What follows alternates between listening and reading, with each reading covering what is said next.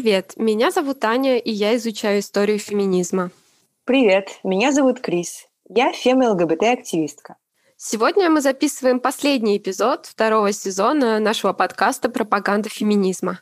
Да, этот сезон у нас получился очень насыщенным. В нем э, в каждый эпизод мы приглашали гостей специалисток в самых разных областях. Мы поговорили про экофеминизм и психологию, про художниц и писательниц, про фем-стендап, про инвофеминизм, рассказали о том, как организовать феминистскую выставку и даже выяснили, может ли феминистка быть православной христианкой. А еще в этом сезоне у нас в подкасте стало больше. К нам присоединилась звукорежиссерка Алиса Кибин, чему мы очень рады. А еще у нас появилась наша первая патронесса Оксана Шест. Спасибо большое вам за поддержку нашего подкаста. И, как всегда, ссылку на наш Patreon мы оставляем в описании выпуска. Следите за нашими новостями в Инстаграм, ссылка в описании, и оставляйте вопросы, ответы на которые хотелось бы услышать именно вам. А в следующий раз услышимся уже в третьем сезоне. Спасибо, что слушаете нас. А тема нашего сегодняшнего выпуска – постколониальная солидарность. Что такое постколониальность? В чем заключаются постколониальный и деколониальный подходы в феминизме? Как эти понятия могут относиться к постсоветскому пространству? И как транслокальные проекты помогают установить постколониальную солидарность? Обо всем этом мы поговорили с Викой Кравцовой, исследовательницей и организаторкой проекта «Феминистские транслокальности». Привет, Вика! Давай для начала познакомимся. Расскажи кратко о себе, о том, чем ты занимаешься, и считаешь ли ты себя феминисткой, если считаешь, то к какому течению относишь, если относишь? Привет, меня зовут Вика. Э, я занимаюсь гендерными исследованиями. Ну, то есть я, у меня вообще отношения международное образование, и типа этим я занималась, э, когда жила в России, не очень понимая, зачем. Потом поехала учиться в Берлин, э, получив стипендию, и просто начала ходить на огромное количество гендерных курсов, потому что хотела что-то понять. Вот, и как бы исследовательски в ту сторону повернулся. И как-то в какой-то момент начала писать, и сразу как-то на пересечении деколонизации, деколониальной опции и гендерной теории написала магистрскую про то, как понимают деколонизацию феминистки в Бишкеке Алматы. И сейчас пытаюсь из нее сделать статьи. Вот, и так там типа пару статей неофициально, ну, то есть не, не в научных журналах, которые официально признанные, а просто там на Сигме написала. И хочется как-то что-то с этим делать дальше, наверное. А так я работаю в НКО еще здесь, в Берлине. Веду свой проект. Я его получила э, деньги на него в немецком Министерстве иностранных дел. У них есть такая грантовая программа. Вот, и там официально Украина, Беларусь, Россия только в этом году, но я делала активности и там с людьми из э, Кыргызстана, Казахстана, Узбекистана, потому что я просто с ними с тех пор, как магистрскую писала, и там была хорошо знакома, вот и хочется делать вместе проекты, которые связывают тоже там Центральную Азию условную и другие части пространства бывшего Советского Союза. Вот. Но также там Беларусь, Россия, Украина как бы тоже получали поддержку немножко Молдова и Южный Кавказ. И Изначально мы думали просто встречаться в разных местах, но потом из-за короны начали делать очень много онлайн-продуктов, и как-то это все разрослось в портал, который на русском языке мы наконец-то сегодня доделали. Его можно уже смотреть, он приличный. Это было то, чем я занималась последние полгода, наверное, и подала еще раз на этот э, проектный грант. И, в принципе, э, активности портала, что какие-то другие вещи, которые в проекте происходят, они для меня, их главная цель — это поддержка низовых активисток просто — Э, либо в их начинаниях, которые им уже интересно делать, либо какой-то создать там повод, чтобы они могли написать, не знаю, статью о том, о чем они э, хотят написать статью и потом получить за нее какой-то гонорар и вроде как чуть-чуть заработать и что-то приятное, полезное сделать. Этим заниматься, мне кажется, нужно, потому что гранты можно и самим искать, но, не знаю, это все сложно, непрозрачно, какие-то большие заявки всегда. В общем, не хватает, мне кажется, чего-то такого, где можно просто и легко получать небольшие деньги за какие-нибудь там свои активности, которые вы обычно делаете. Вот я хотела бы это наладить. Может быть, получится, не знаю. А, еще надо ответить, феминистка ли я. Да, я считаю себя феминисткой. К какому направлению себя отношу, я, наверное, не смогу сказать, потому что не знаю, почему. Мне не нравится себя дефинировать в категории направлений, но я по-любому интерсекциональная как бы феминистка, то есть я придерживаюсь интерсекциональных принципов во всем, вот, но, не знаю, в общем, мне нравятся как бы те вещи, которые говорят и экофеминистки, и там то, что можно назвать деколониальным или постколониальным феминизмом, естественно, мне тоже импонирует. В общем, не знаю, этим я, я не думаю, что обязательно говорить то, что я вот это одно и ничего другое. На этом я остановлюсь в своем самоописании. Спасибо. А можешь, пожалуйста, рассказать для наших слушательниц и слушателей, что такое постколониальность и вообще постколониальный феминизм, и э, чем он, кстати, отличается, например, от интерсекционального феминизма, есть ли какая-то разница, вообще как относятся эти понятия именно к постсоветскому пространству и разным феминизмам на постсоветском пространстве.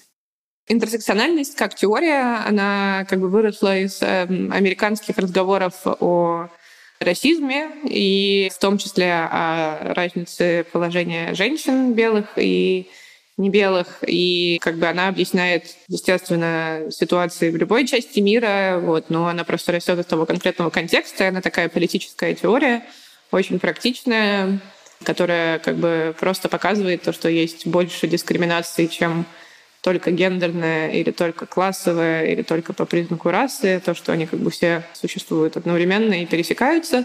И они как бы с постколониальной теорией не противоречат друг другу, просто они как бы разные, у них есть э, истоки, не знаю, разные вещи, на которых они концентрируются. Вот постколониальная теория, она появилась в британских колониях, там на Ближнем Востоке, в Индии развивалась разными, в основном сначала учеными-мужчинами, там потом Гаята Спивак появилась. И потом в какой-то момент как бы ее уже в таком оформленном виде, как теорию, которая пытается как-то разобраться с тем, что такое колонизация, какое влияние она имела на бывшие колонии, то есть как она конструировала тех, кто в них живут, и как бы какую субъектность они получили из-за того, что они жили в каких-то условиях таких будучи колонизированными, как у них отбирали их право быть субъектами, как их причисляли к э, не совсем людям, как на них повлияло. Вот это все потом в какой-то момент взяли феминистки, и, ну, например, в, тоже это было как бы в университете в США. Одни из первых персон, которые этим занимались, это как раз там Спивак и Чандра Маханти, то есть выходцы, выходицы, в общем, уроженки тоже э, изначально своей семейной истории Индии, вот, и они как бы просто постколониальную теорию приложили на отношения внутри женского движения также, и как бы больше внимания просто здесь уделяется там не только опыту конкретно женщин, которые в Америке живут, там, например, черных женщин в сравнении с белыми женщинами среднего класса, в общем глобальном отношении колониальности и тому, как, например, на академию влияет, как там позиция небелой женщины всегда будет конструироваться все равно под взглядом там какой-то общей теоретической рамки, которую придумал Запад. И феминизм, как бы, он тоже конструируется определенным образом, который как бы белый и укоренен вот в эту структуру академии, которая белая. Вот они все это критикуют. И есть еще там деколониальная опция, которая критикует постколониализм за то, что они слишком э, сильно концентрируются на западных э, теориях, и хорошо бы, наверное, посмотреть, какие способы получать знания существуют, которые появились э, и существуют не на Западе, то есть такие там теории как бы академические, написанные на глобальном юге, и какие, может быть, есть вообще другие методы получения знания, которые Академия западного формата, которая глобальная, как бы сейчас, она не расценивает как, э, в принципе, знание. Вот. Это там деколониальная опция, и, в принципе, феминизм постсоветский интерпретировался через постколониальную теорию практически никогда. Ну да, хотя на самом деле нет. Вот в Украине можно сказать, что там Оксана Забушка, например, э, ну то есть это была оптика, которая была постколониальной и феминистской. То есть да, не, не никогда, наверное. Ну то есть это были просто небольшое количество работ, а, наверное, многие впервые узнают э, скорее про деколониальный взгляд на постсоветское пространство там, через работы Мадины Сластановой, которая взяла сразу латиноамериканскую деколониальную теорию как бы вместе с критикой постколониальной теории и сказала, что вот это тоже к нам можно применять, э, к людям из бывшего Советского Союза, и смотреть на то, как империя российская, империя советская, которая сама тоже чувствовала типа себя не очень классной по сравнению с э, Западом, она, тем не менее, э, практиковала колониальные такие же методы подавления по отношению там, к странам региона, который называется Центральная Азия сегодня, и Южный Кавказ, и как бы сибирские республики наши сегодняшние, там Урал, Поволжье, это все такие же субъекты колониализма, и мы можем также в политическом контексте разговаривать о том, что такое сейчас это колониальное, постколониальное состояние, смотря там идет речь о частях нынешней России или о ну, независимых государствах, и какие ну, также у него есть конкретные выражения в, внутри феминистского там, движения, внутри гендерной повестки. Вот, и, ну, я, например, занималась этим в контексте отношений с Центральной Азией, ну, то есть, на самом деле, с Кыргызстаном и Казахстаном, потому что я только там была. Сложно сказать то, что я хорошо разбираюсь в повестке в Узбекистане и Таджикистане. Нет. Вот. Но в этих двух странах я много общалась о том, какие как бы, проблемы в неравенства существуют в отношениях там, с феминистками из России или, в принципе, с культурной какой-то российской повесткой, и как себя там чувствуют феминистки. Вот. И поэтому для меня вот это как бы укоренено в ту сторону немножко, но также это разговор, там, не знаю, с украинскими феминистками, с белорусскими феминистками сегодня, то есть на каких мы позициях стоим по отношению к ним, если типа сами родились в России, э, и как мы можем на эту тему рефлексировать. И это, естественно, разные виды рефлексии, когда мы говорим там про Украину, или когда мы говорим там, про Центральную Азию, или когда мы говорим про, не знаю, образованную женщину, феминистку с высшим образованием оттуда и оттуда, или когда мы просто говорим там про, не знаю, мигрантку, которая живет в Москве, женщину, которой тоже, естественно, нужно применять постколониальную оптику, но из этого, в общем, действия разные должны проистекать. Ну и вот все это какая-то, мне кажется, феминистская рефлексия, которая нужна, и ее должно быть больше, потому что кто же, как не феминистки, должны с этим разбираться, как суперкритичные всякие персоны. Я хотела вот спросить по поводу империи. Ты говорила про Российскую империю. А если мы смотрим сейчас на постсоветское пространство — и через э, призму э, постколониального подхода, деколониального подхода, значит, мы относимся к Советскому Союзу тоже как э, к империи, как к колониальному государству. Угу. Я правильно понимаю это? Да, я имею в виду и Российскую империю, и Советский Союз, потому что, например, Центральная Азия, она была в Российской империи достаточно поздно колонизована, и основной период колониального управления пришелся как раз на советское время. Ну и также, не знаю, есть Юлия Градского, например, э, она историк, э, сейчас в Швеции работает, пишет о том, как Советский Союз э, также создавал эм, активно субъекта под названием «Женщина-националка», которая жила там не только в Центральной Азии, а, например, в Поволжье, это там марийки были, любые там сибирские женщины, и вся речь там была о том, как нужно женщинам из центра, там русским условно, то есть белым женщинам, привести тех самых националок к цивилизованному состоянию через э, привитие разных привычек. Там есть э, овощи или убираться в доме, ну, в общем, такие цивилизационные истории. Но это Советский Союз активно делал. Это там в отношении женщин это просто тот пример, который наиболее близок к теме. Также понятно, что не только в отношении женщин это все работало. Вот. И есть, конечно, там то, что штаб делал, например, в Бишкеке, такая инициатива, они большой сборник издали понятие о Советском в Центральной Азии, где они там Сергей Абашев, например, пишет о том, какие признаки были у Советского Союза, которые как бы были признаками колониального государства, какие признаки были, которые позволяют нам поспорить с этим. И, как бы, естественно, Советский Союз был немножко другим образованием, отличным там от Британской империи, не знаю, но, например, была мобильность, э, ты мог приехать из э, там, Ташкента или из э, какого-нибудь небольшого города на крайнем севере в столицу и, в принципе, там добиться успеха, там получить себе квоту в университете. Это было не то, что обязательно происходило там, например, ты не мог в Лондон приехать из Мумбаи там и типа тоже хорошо зажить обязательно. Но это не отменяет того, что вот этот цивилизаторский подход, э, который, мне кажется, как бы главной составляющей постколониального состояния, то, что мы просто укореняем в себе как бы различия между людьми, то, что одни больше принадлежат цивилизации, другие меньше. И вот это вот в Советском Союзе также содержалось. И поэтому можно делать скидку на какую-то эмансипаторную компоненту, то, что тоже там штаб делал, то, что там в начале, в 20-е было столько классных э, проектов, там равенство. И многие люди, например, в той же самой Центральной Азии, которые как бы были колонизованы. Они на самом деле также в начале Советского Союза тоже боролись за деколонизацию там, и, не знаю, женщины боролись там за права женщин, то есть местные женщины именно там Казахстан, э, казахки или кыргызские, они там например, образование вводили или боролись против стигматизации менструации. Ну, в общем, это все происходило, да, но эм, в общем и целом все государство не дало этому как бы развиваться в сторону самоопределения, а все равно это был такой проект, в котором традиция, как выглядит, например, национальный, определял центр. Это не были отношения на равных совсем.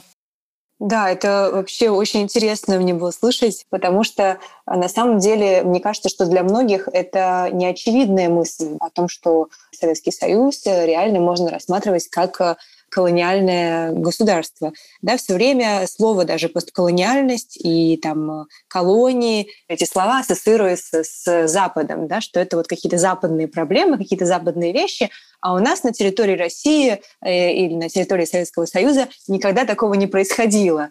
И мне кажется, что это кажется настолько неочевидным, потому что об этом очень мало говорят, да, то есть об этом почти вообще никогда не говорят. Ну да, там многие мои респондентки, когда я в Казахстане с ними общалась на эти темы, как бы они просто говорили, что, в принципе, вся любая политика, которая сейчас происходит, несмотря на то, что мы вроде как приняли, что мы там живем в капитализме, не знаю, в какой-то либеральной парадигме, там, ну, в смысле, те, кто хотят либеральную парадигму, но при этом, на самом деле, практики, которые происходят, э, они до сих пор очень сильно продолжают советское, и как бы риторика, которая у нас есть там в отношении и своей страны, и отношений с другими странами, она очень похожа и дублирует советскую. И мне кажется, вот разговор про отношения между республиками, про колониализм, он, э, несмотря на то, что там люди, которые делают какие-то там, не знаю, культурные проекты, они что-то упоминают, естественно, разговоры про постколониальность, деколониальность их все больше, вот, общая рамка, она такая, как бы, вроде как мы все сейчас независимые, и вроде как всем очевидно, что есть какие-то постимперские отношения, но никто это особо не проговаривает, поэтому это не замечаешь. И не только в России, мне кажется. То есть там в Кыргызстане, например, это нету никакой выраженной позиции на эту тему, потому что просто очень сильно мягкое там правительство во всех отношениях, что и хорошо, потому что там, не знаю, можно делать такие крутые протесты, как они всегда делают. Э, но при этом у них нет, например, какой-то такой у людей постколониальной риторики. Хотя вот в Казахстане, например, есть, потому что в Казахстане государство немножко это структурирует, мне кажется, тоже. Ну, то есть там, наверное, все немножко тебе скажут, если ты их спросишь, что такое деколонизация, что-нибудь тебе человек обязательно расскажет, в отличие от Кыргызстана. Ну, а в России понятно, что это как бы такая табу тема, по идее, потому что э, это должно вести к чему-то, к сепаратизму или к разрушению этого великого национального единства. Да, я еще подумала про то, что э, в Советском Союзе это тоже было таким элементом пропаганды, противопоставления себя империализму да, и э, колониальным державам. Я вот читаю разные газеты 70-х, 80-х. Там обязательно есть страничка, где написано, как э, Советский Союз помогает освобожденным странам в Африке материально, как они их поддерживают и как э, Советский Союз способствует э, борьбе против империализма. Вот. То есть э, хорошая была пропаганда на протяжении многих десятилетий, такая промывка мозгов на тему того, что колониализм, он где-то там, а у нас нет колониализма, мы наоборот против колониализма действуем. И вот Комитет советских женщин тоже такой орган в СССР был. Одной из их миссий было вот именно они способствовали борьбе против империализма а, в том числе. Ну, за рубежом, естественно, не внутри страны. Да, у нас на выставке есть четыре плаката на эту тему, и мы пытались как-то разобраться с вопросом этой Международной женской демократической федерации, которая была такой э, историей как бы советской, потому что в ней Советский Союз э, довольно важную роль играл, но также там были там женщины из стран Западной Европы и тоже это международная история, занималась э, тем, что как бы и деколонизацией одновременно и правами женщин в странах э, условного третьего мира. Вот. И как бы интересно, что ее никогда не возглавляли женщины из советских национальных республик. И, в принципе, ну, как ты говоришь, этой повестки не было никогда, что в Советском Союзе также есть какая-то внутренняя колониальность. Поэтому очевидно, почему это было так. Но, да, любопытно, что об этом речь шла, но вопрос э, всегда касался только внешнего, а никогда внутреннего. Потом в итоге мы думали, Саша э, Таловер искала какую-то информацию в архивах про это, и уже после того, как мы сделали плакат, она нашла информацию о том, как какие-то партийные представительницы э, там, Узбекистана, по-моему, пишут в центр, именно вот в эти женские сообщества, органы, что как бы что-то нигде мы не представлены, может быть, стоит получше это устроить, что как бы э, не дело, что только центр везде. Вот. И поэтому наверняка эти люди были, которые об этом разговаривали, и просто об этом ничего не написано. И да, мне кажется, что это вот то, что еще должно быть написано когда-нибудь, как э, люди в национальных республиках вообще воспринимали все это неравенство, потому что они его, естественно, воспринимали. Можешь немного рассказать про твое исследование, про методологию, которую ты использовала, про основной тезис твоего исследования? Изначально мне стало интересно вообще этим заняться, потому что у меня не было какого-то большого бэкграунда в именно гендерных исследованиях. Я только как бы начала, условно говоря, этим заниматься. Просто прочитала до хрена всего, и в том числе я прочитала книжку Мадины Тластановой «Деколониальные гендерные эпистемологии», и потом с этим всем багажом, это было еще когда я в России жила, э, я поехала работать э, на Алтай, инструкторкой по альпинизму. А потом, когда уже переехала, еще ездила в Бурятию. Ну и, короче, там везде искала феминистские группы и пыталась, типа, с ними поговорить. Ну вот, типа, деколониальный феминизм. Давайте там почитаем Пластанову, типа, что там с колониализмом. вот. И, ну, типа, им всегда было очень интересно, но всегда там они говорили, что, ну, очевидно, что там проект э, деколониальный, который можно так назвать, это там, проект наших националистов, то есть там мужиков, которые как бы за там бурятскость или любую другую национальную идентичность выступают, и он всегда типа патриархатный, то есть там есть понятие традиционного места женщины, там все такое. И после этого мне стало непонятно, эм, как вообще... Ну, вот Лустанови в книге, она как бы ищет там деколониальные эпистемологии среди каких-то целительниц, э, которые там занимаются какими-то типа такими ориентальными там методами познания, типа деколониальное знание, бла-бла-бла. Ну, короче, мне кажется, не нашла там никакого уникального знания про гендер, э, и об этом тоже критики ее книги пишут. Но тогда еще, конечно же, было меньше феминистского активизма в регионе, ну, то есть, может быть, не так просто было выйти на активисток.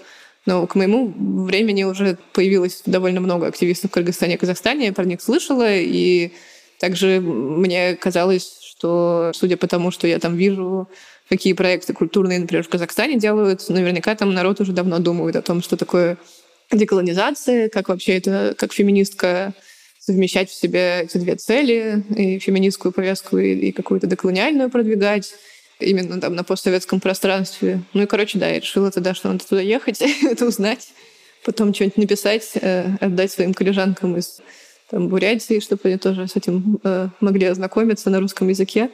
Или какой-нибудь потом, не знаю, конференции совместно устраивать. Но я все еще хочу это делать, хотя всех раскачать довольно сложно сейчас во время короны.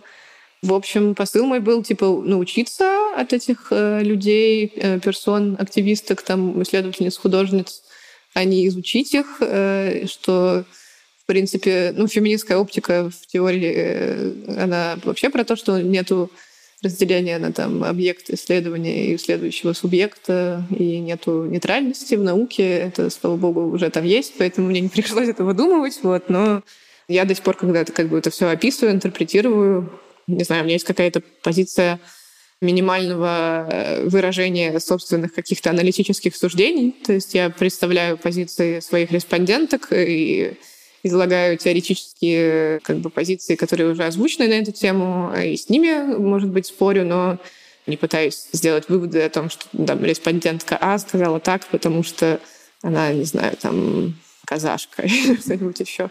Э, потому что мне кажется, что это ну, не моя история, потому что я типа белая из России, и для меня это больше про то, что я хочу это знание, как бы, которое было выработано там на месте за довольно долгое время существования там феминистских инициатив, просто как бы агрегировать и в разных формах э, сделать доступным.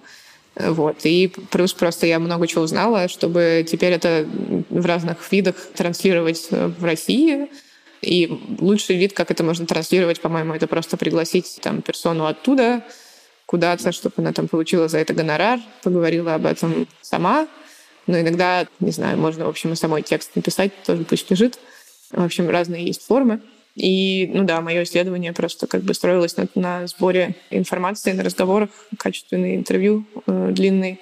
Я их взяла где-то 50. Это слишком много для магистрской, но я чуть переборщила.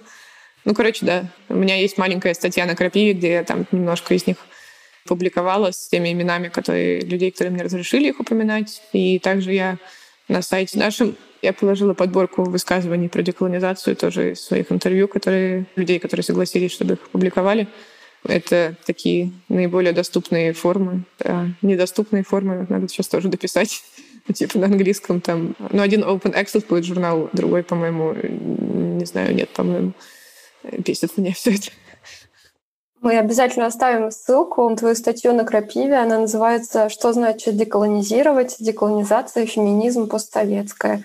Обязательно тоже оставим ссылку на портал. Вика, можешь, пожалуйста, рассказать нам про твой проект «Феминистские транслокальности». Что это вообще за проект, чем он занимается и как, и немножко об истории проекта, да, как он создавался – на сайте проекта указано, что он э, вырос из другого проекта, который назывался «Соединяя феминизмы».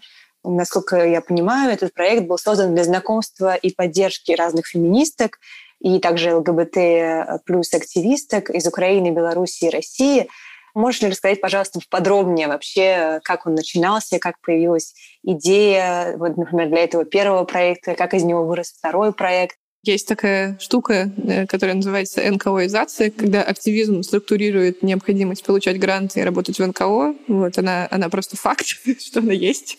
Вот. И поэтому, когда ты делаешь проект, ты, конечно же, ты исходишь из того, что тебе интересно и классно, но ты исходишь из того, какие обычно проекты берут э, какой-то определенный грантодатель, какие у него есть там ценности или цели — и я работала здесь уже в НКО там на экологических проектах знакомых. Мы делали там резиденции художественные в прошлом году на, на экологических проектах коллег, в смысле знакомых.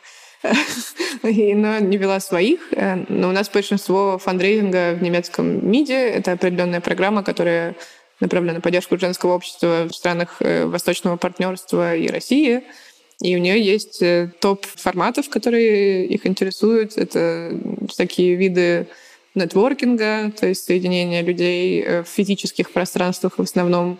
До короны это было так. И также как бы какие-то образовательные вещи, которые связаны с навыками построения именно устойчивых каких-то форматов организационных, с чем я не всегда согласна. Я не думаю, что всем грассрутс-активисткам нужно превращаться в организации. Там, ну, короче, я могла бы поспорить с большинством этих позиций, но мне показалось, что денег как бы дают, хорошо, надо брать. Вот. И исходя из э, там, состыковки, фидбэка от людей, с которыми я до этого делала что-то в России и в Беларуси, и вот в Украине я не сотрудничала с э, феминистскими активистами до этого проекта, поэтому для меня это тоже такая новая была история понять вообще, э, с чем они хотят работать, с чем нет, потому что очевидно, что в проекте с Россией не все там украинки хотят работать, и это факт, просто это нормально. Но интересно было, да, какая, какая форма поддержки им тоже интересно понять. А до этого мы просто проводили уже семинары в России, в Воронеже, например, у нас был семинар. Как-то было понятно по атмосфере просто, что не хватает встреч региональным активисткам из разных регионов. Международных тоже встреч не хватает. Вообще не очень много возможностей таких простых, где не нужно там английский язык обязательно знать, не знаю, чтобы куда-то поехать и потусить вместе. Поэтому я просто думала создавать как такие возможности. И у нас были уже договоренности. Я подумала сделать не в центре везде. Там в России мы должны были в Тольятти собираться в группы. Э, мы инициативный э, в Беларуси, в Бресте. Там есть такой театр Крыла Холопа феминистский. И в Украине, в Харькове, там есть центр гендерной культуры, у них есть помещение, они как бы готовы были там нас принимать. И такой просто был план, что... Ну, это и в Берлине, да, как бы должен был быть международный семинар. Туда я вообще не поняла, как отбирать людей. Для меня это вообще большая проблема. Типа, я не умею вести проекты, потому что там надо людей отбирать, и я не хочу никого отбирать никуда. Типа, отказывать никому. И по каким критериям вообще? Типа по критериям классный, по критериям... Э, ну, я выбирала как по критериям э, отсутствия привилегий в разных сферах. Вот, но, не знаю, в общем, все по-разному выбирают, сложно всегда. Ну и, в общем, да, это все дорого, когда ты семинар делаешь в каком-то месте, особенно в Берлине, поэтому весь мой грант должен был по плану уйти вот на эту, и просто все бы поездили в разные места, но потом корона началась, и я как-то начала думать, а что вообще делать с этим всем, и мы сделали большой такой какой-то зум со всеми, кто Э, ну, потому что изначально, когда я типа отбирала людей, я спрашивала у них, есть ли у них какие-то свои проектные идеи, которые они хотели бы разработать на наших тренингах, потому что эти встречи, они бы были одновременно еще образовательными мероприятиями. И потом я подумала, ну, раз деньги как бы есть, мы, видимо, никуда не едем, надо что-то воплощать из этих проектов просто. Мы созванивались, обсуждали просто, что у кого есть, э, кто готов уже с чем работать сразу, не знаю, кому нужно с кем-то собраться в группы, энному количеству людей нужно было немного денег, чтобы, например, что-нибудь написать или заснять и сделать какой-то продукт, короче, небольшой. Вот это все просто они в основном сразу мы договорились, то, что они просто получат такую-то сумму, и они начали это делать. Несколько там выставок, например, одну выставку в Киеве. Мы просто сразу решили, что будем поддерживать, потому что там был уже готовый план. Или там выставку по Цветковой в Берлине тоже мы делали в августе. Вот. А какие-то вещи, там тексты, не знаю, бесконечные видосы, все такое, они просто начали образовываться, и стало понятно то, что, не знаю, надо какое-то делать место, где это будет опубликовано. А мне не нравится э, наш сайт, потому что моя НКО называется «Декабристы», и мы как бы поменяем название скоро, слава богу, возможно. Но с ним как бы приходится жить, оно с 2012 года не очень хочу быть аффилирована с этими чуваками либеральными из Рашки. Хотелось какую-то свою платформу завести. И как-то, не знаю, в разговорах родилась э, вот эта форма какой-то истории про будущее, еще и про утопии. Это Мария Дмитриева, кураторка из Петербурга, студии 4413, как-то предложила, что можно на тему утопии что-то делать. Ей самой это интересно. Она хотела снять художественное видео, интервью там брать. Ну, в общем, получилось, что не совсем так, как вначале все думали, естественно, но какая-то идея была. Но у меня была идея как-то диалоги налаживать с э, местными активистками, типа, которые здесь живут. Здесь, естественно, много русскоязычных тоже активистов, там, которых какой-то бэкграунд постсоветский. И тех, кто не русскоязычный, но у них есть интерес э, по там, ряду причин к постсоветским феминисткам. Ну и, короче, да, это мне было интересно как-то немножко это наладить, потому что, мне кажется, можно, может быть, какие-то полезные партнерства в будущем делать. Ну и просто там узнавать больше друг про друга, чтобы какое-то это неравенство выравнивать, которое в мозгу есть, которое называется black discourse, про то, что, типа, всегда кажется, когда ты в России, что, типа, на Западе круче, или феминизм там точно успеха достигнет, в отличие от нас. Короче, хотелось с этим тоже бороться каким-то образом. Ну и получился такой э, разросшийся мегало-проект. Э, ну, у меня, видимо, это просто проблема. У меня и магистрская, 50 интервью, хотя можно было взять 10. И, портал э, до хера страниц, хотя можно было бы сделать чуть-чуть. вот, в общем. Поэтому то, что вышло. И теперь у нас есть, есть там такая карта утопий, это тоже довольно странная вещь, но есть там список, в нем навигировать удобно с тегами. Есть карта, где просто есть точечки, которые визуализируют, что у нас есть некоторый набор высказываний. И это мы просили людей просто рассказать нам, что они думают о феминистском будущем. Вот это такой скорее художественный, экспериментальный проект. Может быть, с этого надо что-то потом еще сделать будет более художественное. Ну и мы это показывали тоже на выставках и продолжаем показывать в зависимости от формы по-разному. А есть, э, собственно, то, что такое типа просто журнал с текстами и иллюстрациями к этим текстам, который, я надеюсь, что будет жить дальше, и каких-то денег тоже получится надо найти, чтобы платить за тексты. Посмотрим. Надо пока это доделать. Да, вот я обобщу все, что ты сейчас э, сказала. Как на сайте сказано, феминистские транслокальности — это проект, который включает в себя онлайн-журнал, ЗИН, мобильную выставку — матрицу феминистских утопий и платформу для феминистских идей. И я хотела сейчас спросить поподробнее э, рассказать про, может быть, э, какие-то из отдельно из этих форм, например, ЗИН и мобильная выставка. Э, насколько я знаю, мобильная выставка проходит сейчас, путешествует по разным городам России. Можешь немного рассказать об этом? Да, ну, ЗИН, у нас два, два как бы, ну, на самом деле, один ЗИН есть печатный, который не очень много денег было, поэтому напечатать много не получилось. Но, не знаю, может быть, надо подумать в коммерческую сторону, напечатать много и как-то его дешево продавать, но я пока не подумала. только напечатала копии, чтобы просто на, в те места, где выставка была, отправить и авторкам. Это на грантовые деньги было. Это так, ну, он как бы есть на сайте, можно скачать там по кнопке «Скачать ЗИН», и там разные тексты, не только на русском, э, потому что, например, там есть, не знаю, авторки из Казахстана или авторки из там, Азербайджана, которые написали на английском и на своем национальном языке. И я решила в англоязычный ЗИН как бы все тексты на английском собрать, а в другой ЗИН собрать на тех языках, на которых они прислали. И поэтому там не все можно прочитать, зная русский язык и английский, но большинство текстов можно. Вот англоязычный ЗИН мы доделаем буквально там через три дня.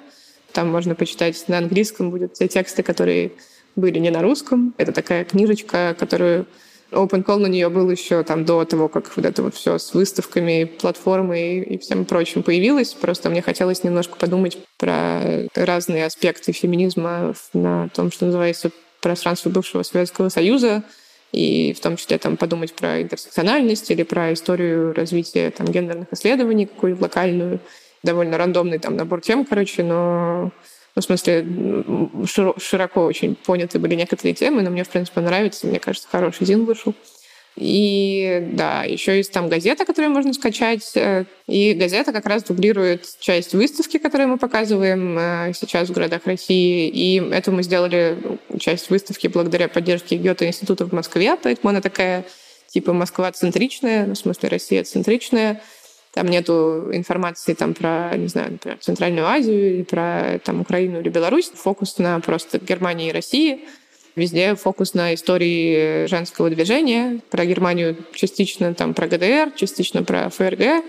И просто там про опыт небелых женщин, женщин-лесбиянок, транс-женщин, разные рассказы через там портреты каких-то отдельных активисток, например, в России, там из Башкортостана или Татарстана или там в Германии через Одри Лорд, которая туда приезжала и там с местными активистками тусила. Это плакатная такая часть, э, которая висит на стене обычно. Там же мы показывали плакаты выставки «Ленинградский феминизм», которая Олеся Бессмельцева была у вас в подкасте, вы говорили. Тоже она как бы просто путешествует вместе с нашей выставкой, потому что в немецкой части тоже идет речь про в ГДР, э, не знаю, лесбиянок, диссиденток э, немножко, и, короче, как-то это хорошо сочетается все вместе, поэтому Олечную выставку я сразу предложила тоже показывать, потому что у них нет пока плана и ресурсов в регион ехать, поэтому хотя бы так, типа как часть э, какой-то общей выставки это будет везде почти. И еще вот эта вот утопическая часть, которая на сайте как э, матрица утопий. Там много всего, там типа куча видосов, куча текстов, всяких графических работ, и, и как бы вот это все у меня есть там в виде таблицы определенные там подписи, в общем, у этого есть, которые позволяют понять, что вообще с этим можно делать. И люди просто, которые локально курируют выставки э, в каждом месте, могли выбирать, типа, что за контент они хотят. То есть смотреть на все вот это и там выбирать, не знаю, показывают они видео такие или все, показывают они там графические работы, хотят они, не знаю, все плакаты вешать или только часть. В общем, все это у себя выбирали просто, и выставки поэтому везде отличаются. В Питере вообще она была на двух площадках. Ну, если учесть Олесину выставку, то вообще на трех. В других городах это как бы одна площадка, как правило, разного размера, поэтому такие структурные ограничения есть всегда, что вообще влезет, но в основном много влезает. Сейчас в Перми будет выставка, сейчас будет в Казани на следующих выходных, потом в Перми. И в Перми, например, вообще оригиналы работ попросили некоторых. Я вот тут в Берлине как раз вовремя оказалось, чтобы высылать им оригиналы двух художников, которые здесь живут. Ну и да, и там есть вот этот аспект тоже связи, потому что там есть э, персоны, которые либо здесь живут в Германии сейчас, ну, изначально там из России, либо вообще они э, здесь всегда жили, и такой немножко смесь перспектив немецкой и, и российской. Я хотела уточнить, что мы записываем этот выпуск в ноябре, и, возможно, на момент выхода этого эпизода ситуация будет немножко другой. Вот, так что я приглашаю всех наших а, слушателей, слушательниц перейти по ссылке в описании на сайт проекта и там уже найти всю актуальную информацию. А я хотела задать еще один вопрос. Для кого этот проект открыт? Ну, я, я поняла, что в первую очередь это активисты, активистки, феминистки, ЛГБТ плюс активистки. И Открыт ли этот э, проект э, постоянно или есть какие-то open колы, когда нужно отправлять свою заявку, и затем эти заявки отбираются, и затем можно быть опубликованным в журнале или в ЗИНе. Как э, этот проект будет функционировать, как он работает сейчас и как он будет дальше развиваться? Вот я думаю сама об этом, потому что мне не очень понятно, насколько нужна, например, такая же платформа, как Sigma, которая будет иметь возможность э, публиковать что-то постоянно. У нас как бы есть плюс в том, что я могу переводить тексты почти сразу и постить их, например, переведенными, если авторки... Ну и у нас как бы есть определенный фокус, который именно феминистский, они в целом там про любую критическую теорию. Вот это одна там из идей, то, что это будет жить как условная сигма, куда можно будет не залить самой текст, но прислать его, и он появится там через две недели, условно говоря, на сайте в оригинале и на английском языке. Просто это будет как бы такое место для феминистских текстов, но, соответственно, это тогда будет просто бесплатно, потому что у нас нет какого-то постоянного финансирования ни у моей организации, где я работаю, ни у платформы этой. Э, пока, конечно, не знаю, может быть, такое реально найти, но я пока не очень понимаю, как. Это, конечно же, реально, я об этом напишу, но я там не уверена, то, что это должно обязательно работать, и мне кажется, что тексты должны быть оплачены, поэтому там идеальная форма — это, конечно, то, что я получу грант, и там в январе где-то об этом в феврале узнаю, и просто какую-то его часть выделю на то, чтобы там тексты брать и платить за них какую-то часть на какие-то другие формы, и просто это анонсирую, и тогда это, конечно же, будет ограниченное количество чего-то, потому что это грант, и у него он когда-то заканчивается. Но тогда это будет оплачено, да. Вот. Э, ну, сейчас, как бы, когда я делала open call, так как я сказала, что я ненавижу выбирать, например, open call по первому зину, туда пришло 70, наверное, заявок, не, 80 э, да, заявок, и часть из них были, не относились как бы к феминизму, ну, то есть там были странные тексты вроде «давайте докажем, почему феминизм — это не про женщин с небритыми подмышками», там, ну, в общем, такое мне не очень интересно, поэтому я просто это отметала сразу. Но, но все тексты, которые были, подходили под тему, э, Зина, их оказалось больше, чем я планировала, я их в итоге взяла, потому что я вообще не понимаю, как я должна тогда выбирать там, по значимости человека или, я не знаю, сколько у него было публикаций, я не хочу по таким критериям выбирать.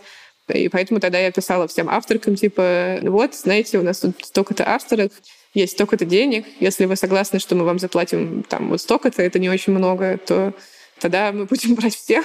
И в итоге там все почти согласились, и я взяла просто всех.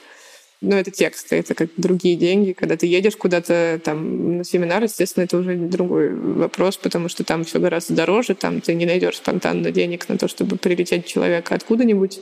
Но тоже есть, конечно, варианты. Можно всегда там у друзей людей вписывать, а не снимать там дорогой отель. Ну, короче, open call будут, да, если проект будет. Я надеюсь, то, что мне дадут гарант. Но и просто так я, наверное, как-то более прозрачно об этом напишу. Если вы хотите сделать высказывание на тему феминистской утопии, или если хотите э, написать текст про феминизм, который можно ну, опубликовать на Сигме, конечно же, тоже, но еще где-то вы хотите, чтобы он лежал и в переведенном виде, то нам тоже можно прислать это.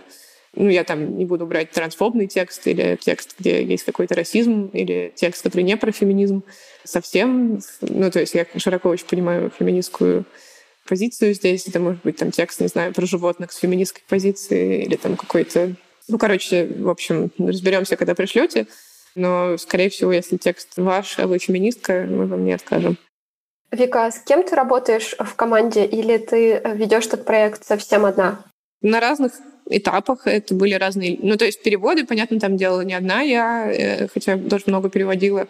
Там редактуру делала не одна я, хотя что-то тоже я редактировала, и там верстку верстают дизайнерки. Катя Пысларь, например, придумывала нам все плакаты, которые на выставке очень красивые, все их супер любят. Мила Диларова из Питера делала нам зин. Ну, короче, люди делают всякие вещи, которые понятные, тексты пишут там или что-то делают, но веду я проект одна, да, потому что у меня нету... Ну, я потратила просто весь грант на эти микро выплаты, типа разным людям за там, статью или за видео там, или за что угодно. И на зарплату кому-то еще у меня денег ну, изначально, в принципе, тоже не было, на самом деле, потому что зарплата — это дорого. Ну, а как бы бесплатно я не умею людей заставлять работать, мне не нравится, если грант есть. Хотя тут такое практикуется в Берлине, типа бесплатная практика три месяца. Ну, хз, не могу такое делать. Ну и надеюсь, что в следующем году, если мне дадут еще раз денег, и я подала на больше денег, то я предложу кому-нибудь работу, конечно. Но это тоже хорошо, когда у кого-то есть работа, и кто-то может за счет того, что ты получил финансирование, получить рабочее место. Поэтому, если получится, и до этого будет достаточно финансов, то я думаю, что я бы хотела кого-нибудь, кто как раз шарит во всяких медиа-штуках, э, позвать, э, чтобы подумать, как можно сделать эту платформу не мертворожденной, чтобы она там сама э, жила дальше, не зацикливалась на этом каком-то одном гранте, который есть и которого нет. Вот. Здорово. Я надеюсь, что это получится сделать. Я тоже.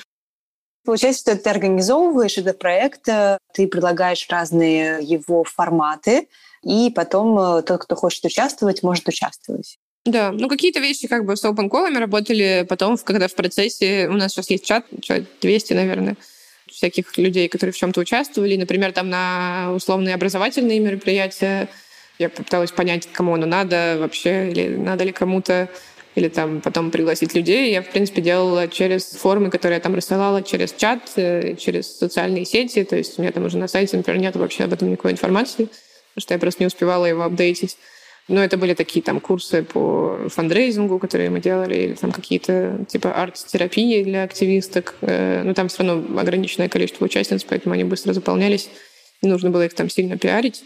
Ну и вообще, в принципе, мне кажется, что с этим онлайном как-то, короче, можно гораздо больше людей везде позвать. И вообще необходимость в отборе частично отпадает. Это, это прикольно. Но, с другой стороны, какие-то вещи, да, все равно нужно ограничивать. Но если будут мероприятия живые, то там, да, неизбежно нужно как бы публиковать что-то, приглашать и потом выбирать. Не знаю, я попытаюсь придумать вообще, как это может работать. То есть, как может быть, можно самих людей, которые типа тебе подали заявки, предлагать им выбирать. Э, ну, иначе мне вообще не кажется, что это антифеминистская хрень, когда ты типа гендерный проект делаешь отбор участниц. Не знаю. Ну, или ты там просто можешь брать самых маргинализированных персон, и как бы тогда это все ок, наверное. Иначе там если дружба, статус, там какая-то херня там, и, в общем, получается уже, по-моему, совсем не феминистская история какая-то. Ну, это нормально, так мир устроен просто, но... Что-то меня бомбит. Хочется какой-то консенсусной практики выработать для отбора участников. Угу. Да, то есть получается такая горизонтальная, скорее, более горизонтальная практика отбора. Это вот мой, типа, как бы эксперимент, потому что я не очень понимаю, как эти все вещи могут работать, потому что я не видела таких примеров в своей там, жизни, когда мне кто-то так предлагал что-то делать. Поэтому типа, я пытаюсь экспериментировать, и там вот этот чат, который я сделала вначале, это был эксперимент. То есть у нас было энное количество заявок на, в проект, и сначала люди не поняли, что как бы я их приглашаю не в Берлин скататься, а типа я их приглашаю в проект. То есть кого-то я из них отберу в Берлин там э, по рандомному признаку или там по, не знаю, признаку я никогда не был за границей, неважно. Э, кого-то там отберу в Россию на семинар. Ну, короче, я все равно всех типа зову быть в проекте, и это было совсем непонятно многим. Но потом вроде как в процессе это стало многим понятно тоже. Ну, я типа пыталась как бы рассказывать людям, э, что это за проект э, в деталях, в том числе говоря там, что вот у него есть определенный бюджет, и я там делю его на то-то и на то-то и на то-то. Это, с одной стороны, по-моему, очень много лишней информации, которая людям вообще нахрен не нужна во многих случаях, но, для меня это был такой как бы способ показать, что это вообще такое, что типа это не какой-то, я не знаю, магический куль бабла, который кто-то делит по своему усмотрению, что типа я вот пытаюсь э, на ваши там задачи или запросы сейчас это как-то распределить, при этом выполнить какие-то цели, которые там у проекта есть, потому что ты прописываешь типа в заявке. Э, ну, в общем, да, не знаю, насколько это работает, но я пыталась. Вот как раз у меня есть такой вопрос. Вообще, в чем э, заключается именно главная цель этого проекта и почему такие проекты нужны современному феминизму и фемактивизму? Для меня это ну, самая большая цель это типа просто empowerment обычный, ну, то есть какое-то э, придание уверенности, сил и ощущение большой тусовки, потому что ну, это как бы был мой опыт, когда я была вместе с активистками из небольших городов, где ты не очень много коллежанок знаешь, которые могут с тобой поговорить на эту тему всегда. И, не знаю, у тебя есть какой-то медийный пузырь, там, где видно, там, не знаю, Москву, и не очень видно другие города. Но это, конечно же, меняется все, и все не так там однозначно и плохо, но часто есть, может быть, ощущение, что как-то консервативный мир такой большой, а вас так мало, и все как-то непонятно.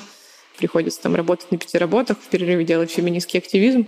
Мне кажется, что это можно, если не менять, то хотя бы давать ощущение, что это может меняться, и можно разговаривать друг с другом, и нас нахрена. И... Ну и да, для меня в основном как бы эта цель была самой важной просто повзаимодействовать. Ну, плюс там научиться, например, искать какие-то методы финансирования, если, не знаю, вы хотите делать что-то такое устойчивое, но у вас нет понимания, где брать на это деньги, то есть поучиться фандрейзить. Это была одна из целей. Вот. Но и моя личная цель, как больше не менеджерки там, этого проекта, а просто человека, это вот этот вот диалог какой-то постколониальный, то есть поговорить с коллежанками из Украины, Беларуси, поговорить с коллежанками из Центральной Азии, э, понять вообще, как мы должны себя вести в отношениях друг с другом, просто банально узнать друг о друге, чтобы потом тоже видимость работала не только в ту сторону, то, что все знают, что в Москве, но никто не знает, что в других местах, а в разные стороны, чтобы мы все знали друг о друге. Ну и опять, как я говорила, да, также какую-то историю по взаимодействию с Западом тоже как-то сгладить, чтобы там не было ощущения иерархии, чтобы это было ощущение сообщества, которое, как бы, естественно, живет в разных структурных условиях, но, по сути, там теоретически подкованы одинаково, и цели одинаковые, и, в общем, все на самом деле коллежанки. В общем, хочется, наверное, такое ощущение какое-то, чтобы было, и не знаю, работают ли на это цифровые проекты. Посмотрим, в общем. Мне кажется, так ты здорово сказала про коллежанок, что мы все коллежанки. Очень хорошо. Приятно слышать. Я надеюсь, что получится, твой проект будет дальше расти, развиваться. Надеюсь, что будет таких проектов больше. Я подумала еще про проект, который делала Элла Росман. Она выпускала дайджест событий «Феминистский март». Она рассказывала про Россию. Она, по-моему, делает уже два года его. В марте выпускает э, дайджест с разными событиями. Вот. Но у нас действительно есть такая концентрация на том, что происходит в Москве, ну и в Питере отчасти. И так мало мы знаем о, о том, что происходит в других городах. И она сама, когда об этом рассказывала на одном мероприятии, она тоже говорила, что сначала она вообще удивилась. Она думала, что там будет такое количество небольшое мероприятий. Потом, когда она осознала, насколько много мероприятий, насколько много активисток, групп, только внутри России, о которых мы не знаем почти ничего, потому что тоже нет, наверное, какого-то ресурса, какого-то портала, где мы могли бы друг друга видеть. И, наверное, твой проект э, тоже здорово помогает находить друг друга, ну и способствует видимости, что тоже очень важно. В России есть группа «Феминизм в регионах», которую томская активистка сделала. Она очень хорошо работает, офигенная группа. Я там, когда еще была даже не знакома с региональными феминистками, в принципе, нашла дофига контактов, в том числе в Смоленске вообще не было ячейки феминистской, я типа из Смоленска. И мне хотелось там найти какой-то народ, который теоретически в эту группу заходит, значит, им интересно. Вот я нашла их, и мы сделали в итоге группу. Они сделали, я привозила тренера к там несколько раз привести какой-то воркшоп. И, ну да, вот эта группа есть, и то, что Элла делает, это супер важно. И, наверное, не хочется дублировать здесь фокус на там, российских регионах, хочется его расширять на просто еще за пределы э, России. И вот как бы, да, надеюсь, что платформа будет так работать. А с Эллой я предлагала, у Эллы там была идея книгу сделать про региональные сообщества. В этом году как-то не хватило на это времени, ресурса, ну и у меня не было столько средств, мне кажется, чтобы нормально это сделать. Может быть, в следующем году в формате гранта, там, если у Эллы будет время, можно это там реализовать все-таки будет, потому что есть довольно много материала. Просто нужно с ним работать, там интервью есть, просто нужно их обрабатывать и искать какие-то там еще иллюстрации. И, короче, было бы прикольно, если бы Элла это реализовала, все-таки получилась книжка про региональные сообщества и их историю. Ну, не историю. Я хотела еще попросить тебя посоветовать нашим слушательницам, слушателям, может быть, что-то, что они могут почитать, э, посмотреть, послушать, чтобы для себя продолжить вот рефлексию о постколониальности, деколониальности, деколониальном феминизме. Ну да, мы не, не супер много об этом говорили. Вот можно послушать. Э, сейчас идет очень крутой курс, э, даже два крутых курса. Один просто про постколониальность на платформе, забыл, как она называется, Ташкент, Тбилиси, короче, называется э, ответвление Сигмы новое, и они сделали на какой-то образовательной платформе очередной, которая появилась э, из-за короны. курс лекций, там как бы такие ключевые исследователи, не все с феминистской перспективой далеко, но они как бы так укореняют постколониальное в постсоветском. Это хороший курс, можно его послушать. Они все на YouTube выкладывают. Вот. А именно с феминистской перспективы коллежанки Анна Энгельхарт и Саша Шестакова, кооператив распределенного сознания, делают э, сейчас тоже курс на платформе. Он про искусство по дефолту, но на самом деле не только. Э, там я была вместе с э, коллежанкой из Казахстана, которую я пригласила тоже поговорить. Там есть очень прикольная участница, которая делала бишкекские феминистские инициативы, которая там интересные вещи рассказывает. Ну и там тоже, условно говоря, про постколониальность такая установочная лекция, потом про разные аспекты. Э, Лана Узарашвили там про расизм. Довольно хороший был эпизод. Ну, в общем, да, туда можно сходить и это все тоже на Ютубе послушать это или посмотреть. Можно... Я просто не знаю, как работают ссылки для чтения. Наверное, я лучше пришлю их вам, потому что вряд ли кто-то будет впечатывать в строку поиска то, что я сейчас скажу.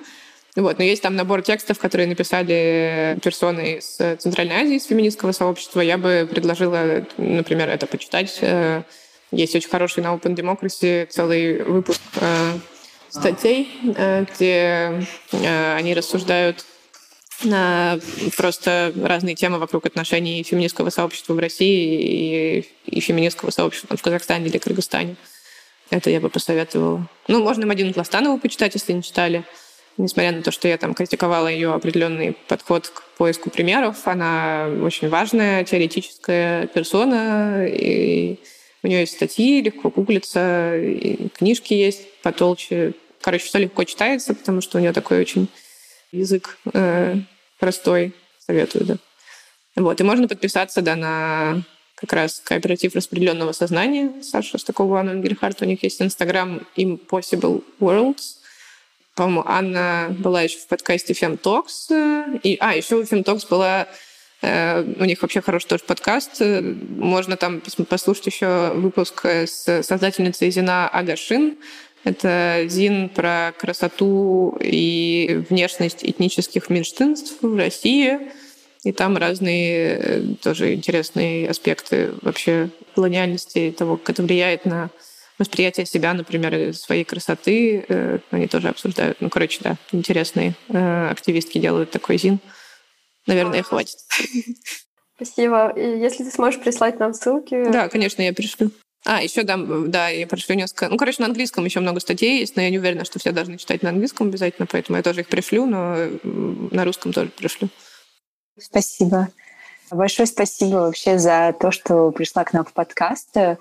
Очень интересно было послушать и про постколониальность, и про э, различные проекты феминистские. И вообще, э, мне даже кажется, что мне бы хотелось создать какой-нибудь такой, в каком-нибудь будущем, э, какой-нибудь такой же проект э, в Париже, связанный с, чтобы феминистки, например, могли приехать в Париж и ЛГБТ-активистки и посмотреть, как работают там парижские организации да, кстати, я об этом не подумала, но в этом МИДовском проекте немецком там есть страна, такая страна плюс, типа, э, возможная партнерская страна — это Франция. Вот. Ну, короче, если мне дадут его вдруг, можно будет пообщаться на эту тему, если корона когда-нибудь кончится. Потому что там я знаю, что мои коллежанки в других проектах типа делали что-то вместе с э, Францией. Не знаю, как это точно работает, но, в общем, я узнаю, если денег дадут. О, это очень интересно было бы для меня. Спасибо. Спасибо вам, что позвали. Я так много говорила, мне даже неудобно. Спасибо, наоборот, хорошо. Крис, какие у тебя впечатления? Что ты думаешь вообще после этого разговора про постколониальность, деколониальность и про деколониальный феминизм, постколониальный феминизм? Вообще э, для меня, ну не то чтобы это было открытием, но мне было очень э, интересно послушать о том, э, каким образом мы можем понимать да, именно Советский Союз как такую колониальную империю. Да. Я об этом уже задумывалась раньше, но в реальности ну, как бы ничего не читала, ничего не смотрела. Как-то об этом действительно очень мало говорят все-таки, например, во Франции про постколониальность говорят больше. И мне также было интересно послушать вот это вот определение вот постколониальности и разницы постколониального феминизма и интерсекционального, потому что в России, в принципе, это кажется совершенно разными вещами. но в то же время они очень сильно пересекаются. Мне кажется, что тут разница немного в оптике, да, то есть постколониальность, постколониальный феминизм скорее рассматривает дискриминацию женщин из колонизированных государств, из колонизированных стран когда-то, да, и, соответственно, это больше связано с расизмом, в то время как интерсекциональный феминизм все-таки немного шире. У меня возник вообще такой вопрос, именно потому что во Франции, например, часто постколониальный и интерсекциональный феминизм и феминистки, между ними происходят какие-то конфликты, непонимания. Мне было просто интересно послушать о том, как это вообще пересекается и пересекается ли. Это, это и правда ну, сложный вопрос и предмет для споров, размышлений исследовательницы и активисток сегодня, мне кажется. Для меня разговор про э, постколониальность, э, деколониальность, да, и этот подход в феминизме это еще интересная тема, потому что отчасти я ее затрагиваю в своем исследовании. А когда я прихожу к такой дихотомии русский феминизм и западный феминизм, и когда в рамках моего исследования появляется такое представление о западном феминизме как о настоящем феминизме, и о э, русском феминизме как о феминизме не настоящем. Получается иерархия и я, когда впервые над этим задумалась, я вообще начала думать, почему должен существовать один какой-то феминизм, который должен быть правильным, а все остальные феминизмы, они должны быть, допустим, догоняющими, как в случае постсоветского пространства. Вот мы теперь уже не Советский Союз. Надо догнать во всем Запад, в том числе э, и в том, что касается феминистской борьбы. Но на самом деле вот эта иерархичная структура, она ведь э, вообще несовместима с самой главной идеей феминизма, а именно с борьбой с патриархатом как с иерархичной системой властных отношений. Получается, угу. когда мы рассматриваем феминизм как один настоящий, все остальные не настоящие, мы как раз сквозь призму патриархатной иерархии это все и рассматриваем, что мне показалось ну, неправильным. Вот, и почему мне кажется, что да, сегодня действительно нам нужно говорить не про феминизм, а про феминизмы, и вот именно такая оптика, э, когда мы говорим не про настоящий феминизм, а все остальные не настоящие, догоняющие, или те феминизмы, которые еще не поняли, что такое настоящий феминизм, поэтому им нужно еще большой путь пройти, чтобы достичь той ступени, мы отказываемся от этой э, парадигмы, и мы говорим, да, есть разные феминизмы, есть локальные феминизмы, есть феминизмы. Даже на постсоветском да, пространстве очень много разных феминизмов. И вместо того, чтобы навязывать какую-то одну модель э, феминизма, действительно нужно сменить подход, да, и исследовать то, какие другие феминизмы бывают. И вот мне понравилось то, что Вика сказала, не изучать э, другие феминизмы как объект, а отказаться от вот этой объектно-субъектной оптики, которая присуща патриархату, и относиться к другим феминизмам не как к другим феминизмам в системе иерархии. Да, и к тому же это же ведь ложная идея о том, что все феминизм победил, вот даже в западных странах, э, что тут так все прекрасно, и тут тоже есть свои проблемы, и то есть это отдельный разговор какой-то, да, и действительно такое сравнение, оно даже ну, не очень точно описывает реальность, потому что разные страны находятся в разных контекстах, у них есть какая-то своя специфика, своя специфика феминизмов, свои специфические проблемы, и в этом плане очень странно все-таки это иерархизировать и говорить, что вот тут вот лучше, тут они достигли лучшего успеха, как бы, да, тут они выше, сильнее, круче феминистки, чем у нас, например. Кажется, мы здорово про это сегодня поговорили. Ну, и я рада, что мы рассказали про проекты, которыми занимается ВИК, потому что проекты эти крутые, и я надеюсь, что они заинтересуют кого-то из наших слушательниц, слушателей. Может быть, кто-то из вас захочет в них поучаствовать, отправить свои тексты, например. Надеемся, что этот выпуск был для вас полезным. Спасибо, что послушали. Увидимся в следующем выпуске. Да, спасибо. Оставляйте нам э, комментарии, пишите ваши вопросы, ставьте нам оценки. Мы будем очень рады. Пока.